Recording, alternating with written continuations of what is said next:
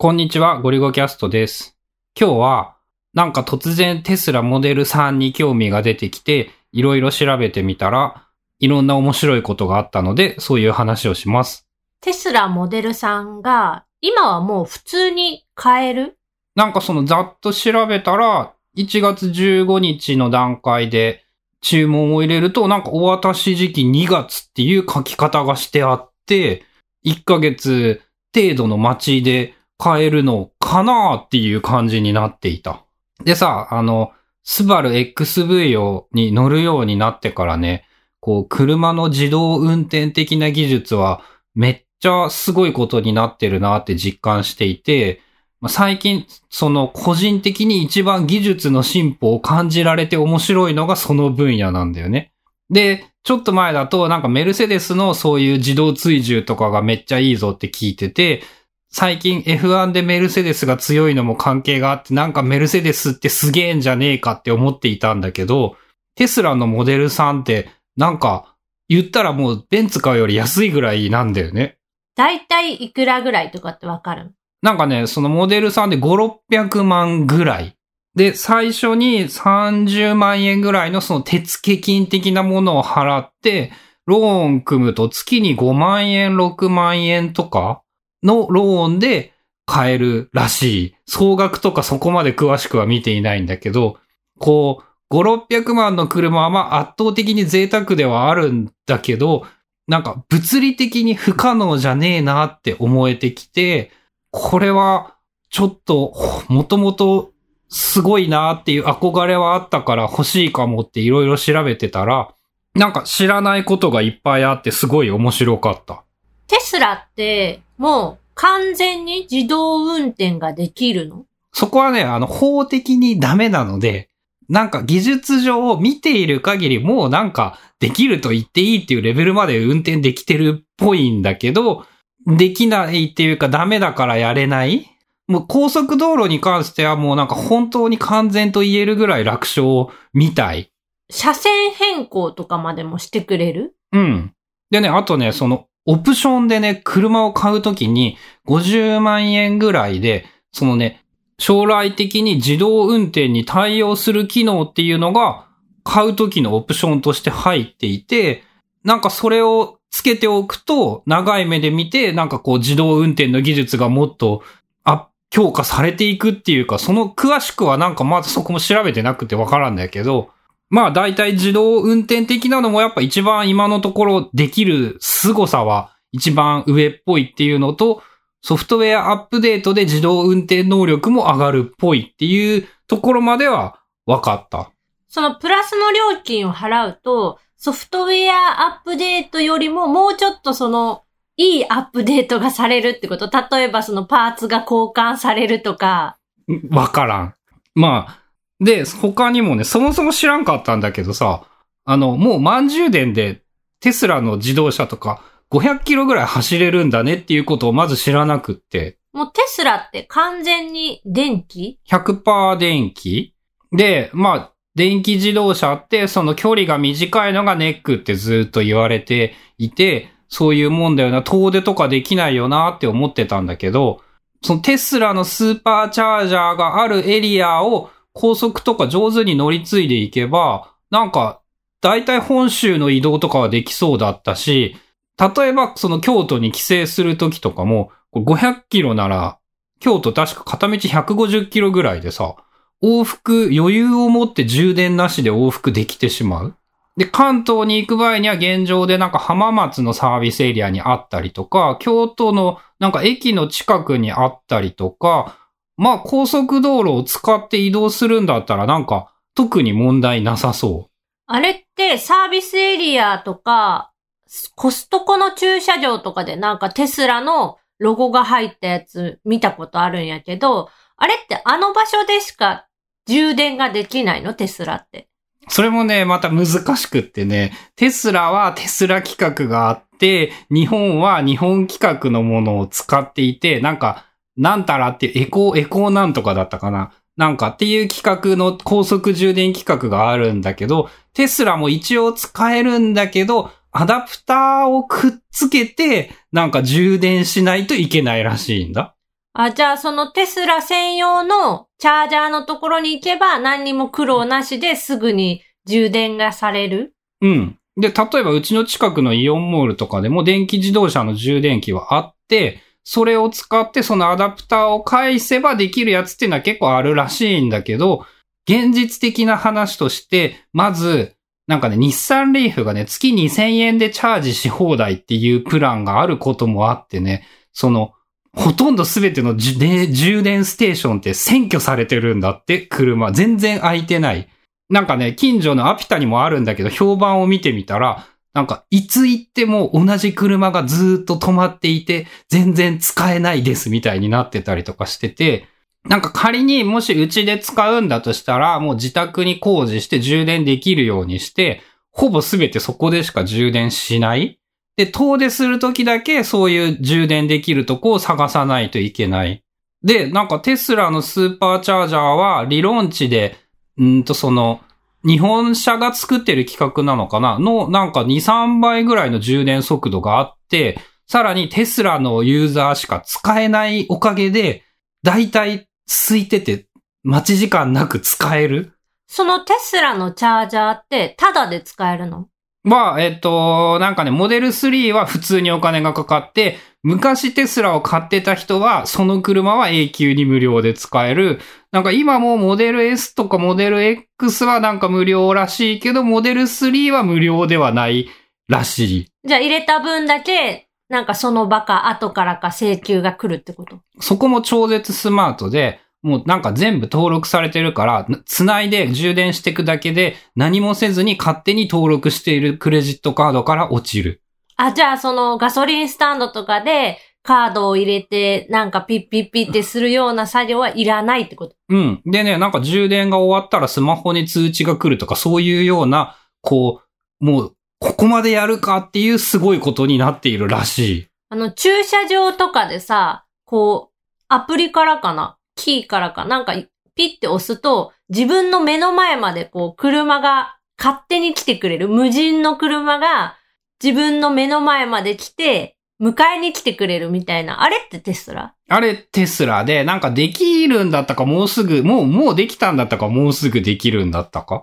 なんかアプリからすっげえ車幅狭いようなところでもう降りちゃってからバックさせるって言って後ろに進めるとか、そういうことは少なくとももうできるらしい。あ、じゃあ、こう、降りるときにさ、隣の車とかで、こう、ドアが開けれないとか、隣の車に当ててしまうかもしれないみたいな、あの、気を使って降りるみたいなことをしなくってもいいかもしれない。少なくともそれはもうできるみたい。で、その辺もなんかこう、多分将来的なっていう話をするとめっちゃ期待値が高くって、なんかね、こう面白そうなことが無限にいっぱいあるんだよね。まあ唯一遠出で現状困りそうなのは、そのチャージャーがないような田舎に泊まった場合にどうするかみたいなことだけど、まあもうそういうとこは行かんくってもいいんじゃねっていうか。テスラって要は電気自動車だから燃費が良くなるみたいなことはないってこと？なんかね、そこはね、調べたらあんま大したことなくって、その、感覚的に、まあまあ走る車の倍ぐらい走れるっていうの、半分になるって言ったらいいの、燃費が。なんか、20、リッター20キロ相当ぐらいのイメージなんだって。テスラで普通に走っていると。だからなんか別にね、なんかこう、そういう意味でめっちゃ感動的に安いってことはなさそう。まあ、それよりも技術的な面で、こう、ハイテクな気分が味わえるっていうこと？みたい。なんかね、しへーって思ったのが、例えば、えっ、と、センターパネルっていうかさ、あの、スピードメーターとかそういうものが一切ないんだよね。だから前側の視界とかもすごい良いとか、バッテリー下に入れてるから、重心がすごい安定してて、運転が重い割に運転がしやすいとか、さらに後部座席も完全にフラットだから、すげえ座り心地もいいんだって。とか、あの、セダンしかないからさ、荷物積めねえなって思うんだけどさ、必殺前トランク？前トランクって何？足元とか？うん、あの、ボンネットのところ？あ、車の前のボンネットを開けて、そう、あそこエンジンがいらないから、あそこ荷物入れになるらしいんだよね。モーターみたいなのは入ってないの？どこにあるか知らないんだけど、ちっちゃくて済むってことなんじゃないかな。あ、じゃあ普通のガソリン車が、あの大きな車を動かすために必要な設備っていうかエンジンとその周りのオイルとかなんかいろんなものがいらなくって、でも形はあの車の形してるから、その分、ボンネット部分にも物が入れれるってこと？そう、だからひょっとしたらね、なんか下手なそういう車を買うよりも、こう収納スペースは広いかもしれないぐらい。すごいな。なんかボンネット開けて荷物出してるってすごい。うん、なんかめっちゃ、めっちゃ面白そうじゃん。で、キーもなんか、あ前の、前までのテスラは車の形をしたキーで、ボンネットの部分を押すとボンネットが開いて、ドアの部分を押すとドアが開いてっていう仕組みで、あ、トミカみたいな、そういう系ってこと？うん。で、今はもうスマホ、テスモデル3だけだったかな？その Bluetooth で iPhone で鍵が開く。エンジンもなんかかけれるっぽいっていうようなことが書いてあったから、もうその面倒さもなくなる。iPhone 持ってればいい車になってくれそう？で、あとその OTA でアップデートされるとか、なんか調子が悪かった時も、リモートで診断ができて、そのやばかったら、修理が来てくれたりとか、そのディーラーは基本的に全く存在しないんだけど、家でその何も問題なくわざわざディーラーに持っていかなくてもいいっていうのをなんかそういう使っている人はメリットとして言っていた。その、サービスとして来てくれるってこと？まあその前にまずその